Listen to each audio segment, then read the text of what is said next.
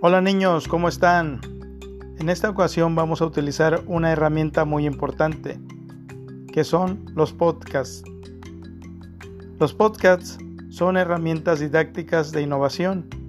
Pueden ser utilizadas para grabar un guion radiofónico, audiolibros, cápsulas informativas y en este caso será utilizado para la narración de relatos, de cuentos, fábulas y leyendas de una manera divertida y atractiva para todos. Esperamos que sea de provecho. En esta ocasión tendremos en la práctica social del lenguaje 11 escribir un relato a partir de narraciones mexicanas, con el propósito social de que identifiques las características de las narraciones para que escribas una y la relates y la cuentes a tu familia. Aquí tenemos tres ejemplos. Vamos a empezar con un cuento, después con una fábula y por último una leyenda. Espero te diviertas.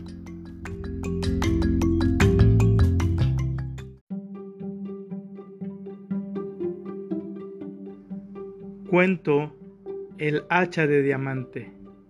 Una vez un leñador muy pobre cortaba leña a la orilla del río y tuvo la desgracia de que el hacha se le soltó de las manos, cayó al agua y se hundió. El pobre leñador se lamentaba. ¡Ay, pobre de mí! He perdido el hacha con el que me gano el pan para mi mujer y mis cinco hijos. En eso escuchó unos pasos y de entre los árboles salió un hombre que le preguntó, ¿por qué se lamenta tanto? He perdido el hacha con que me gano el pan para mi familia, le contestó. El hombre se lanzó al río y al poco rato salió con un hacha de oro entre las manos. ¿Es esa su hacha? le preguntó. No, señor, la mía es de hierro. El hombre volvió a sumergirse y salió con un hacha de plata. ¿Será esta su hacha? Volvió a preguntar. No, señor, la mía es vieja y oxidada.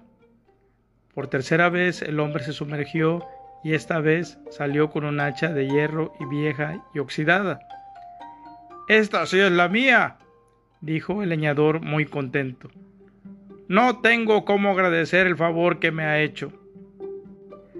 Ya se iba el leñador cuando el hombre lo detuvo, diciéndole Llévese también las otras dos hachas, se lo merece, por ser honrado y no mentirme. El leñador llegó contentísimo a su casa y le contó a su mujer y a sus hijos lo que había sucedido. Un vecino ricachón oyó hablar de la suerte del leñador y se llenó de envidia. Fue a buscar una vieja hacha y con ella se dirigió al bosque. Al llegar a la orilla del río se puso a cortar leña y como quien no quisiera la cosa, dejó que el hacha cayera al agua. ¡Ay! ¡Qué desgracia la mía! se lamentaba con hipocresía. Inmediatamente escuchó el ruido de pasos y una voz que le preguntaba ¿Por qué lloras?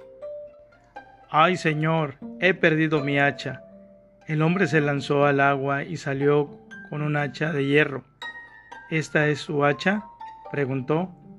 No, la mía es mejor. El hombre se sumergió otra vez y salió con un hacha de plata. ¿Será esta la tuya? volvió a preguntar. Tampoco es esa. La mía es más fina.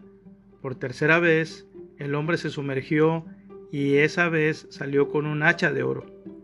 ¿Será esta por casualidad? le preguntó. Oh, sí, esta es la mía. Esta es mi hacha. Mírala bien, le dijo el hombre, no sea que se equivoque, porque en el fondo del río queda un hacha de diamante. Tiene razón, estoy equivocado, es que el reflejo del sol me ha encandilado.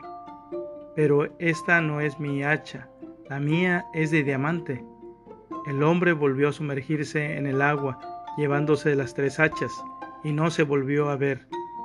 Dicen que el vecino envidioso todavía está esperándolo a la orilla del río.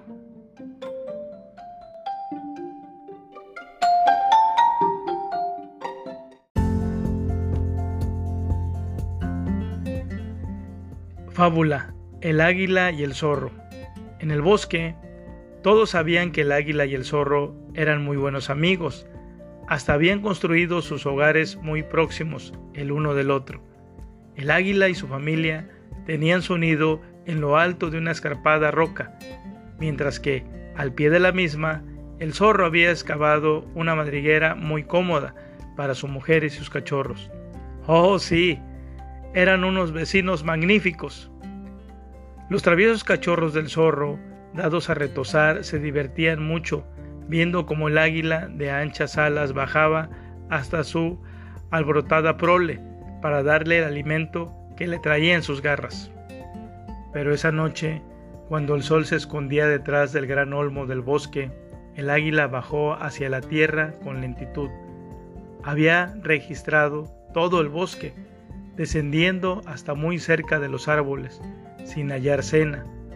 Sus garras estaban vacías y sus hijos tenían hambre. Al divisar a los traviesos zorritos que retosaban abajo, el gran pájaro descendió súbitamente hasta el pie de la roca. Aferró a uno de los pequeñuelos que se retorcían entre sus garras y se lo llevó a su nido. Sus hermanos se sintieron horrorizados y su madre furiosa, pero el águila, segura de que su nido estaba demasiado alto para que el zorro lo alcanzara, hizo oídos sordos a sus gritos.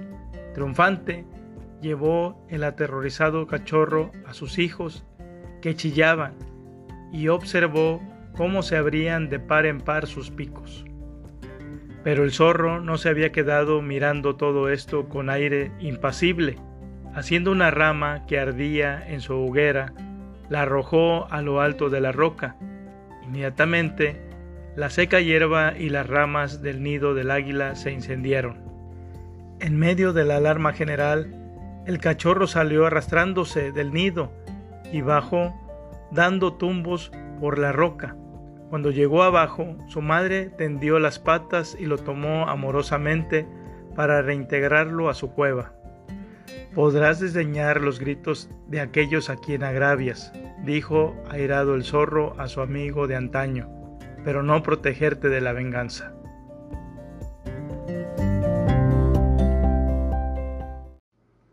Leyenda, la leyenda del maíz. Cuentan que antes que llegara Quetzalcoatl, los aztecas solo comían raíces y animales que cazaban. No tenían maíz, pues ese cereal, tan alimenticio para ellos, estaba escondido detrás de las montañas. Los antiguos dioses intentaron separar las montañas con su colosal fuerza, pero no lo lograron. Los aztecas fueron a plantearle este problema a Quetzalcoatl. Yo se los traeré, respondió el dios. Quetzalcoatl, el poderoso dios, no se esforzó en vano en separar las montañas con su fuerza, sino que empleó su astucia. Se transformó en una hormiga negra y acompañado de una hormiga roja marchó a las montañas. El camino estuvo lleno de dificultades, pero Quetzalcoatl la superó, pensando solamente en su pueblo y en sus necesidades de alimentación. Hizo grandes esfuerzos y no se dio por vencido ante el cansancio y las dificultades. Quetzalcoatl llegó hasta donde estaba el maíz, y como estaba transformado en hormiga, tomó un grano maduro entre sus mandíbulas y emprendió el regreso. Al llegar, entregó el preciado grano de maíz a los hambrientos indígenas. Los aztecas plantaron la semilla, obtuvieron así el maíz que desde entonces sembraron y cosecharon. El preciado grano aumentó sus riquezas y se volvieron más fuertes. Construyeron ciudades, palacios, templos, y desde entonces vivieron felices y a partir de ese momento los aztecas veneraron al generoso Quetzalcoatl, el dios amigo de los hombres, el dios que les trajo el maíz, Quetzalcoatl, la serpiente emplumada.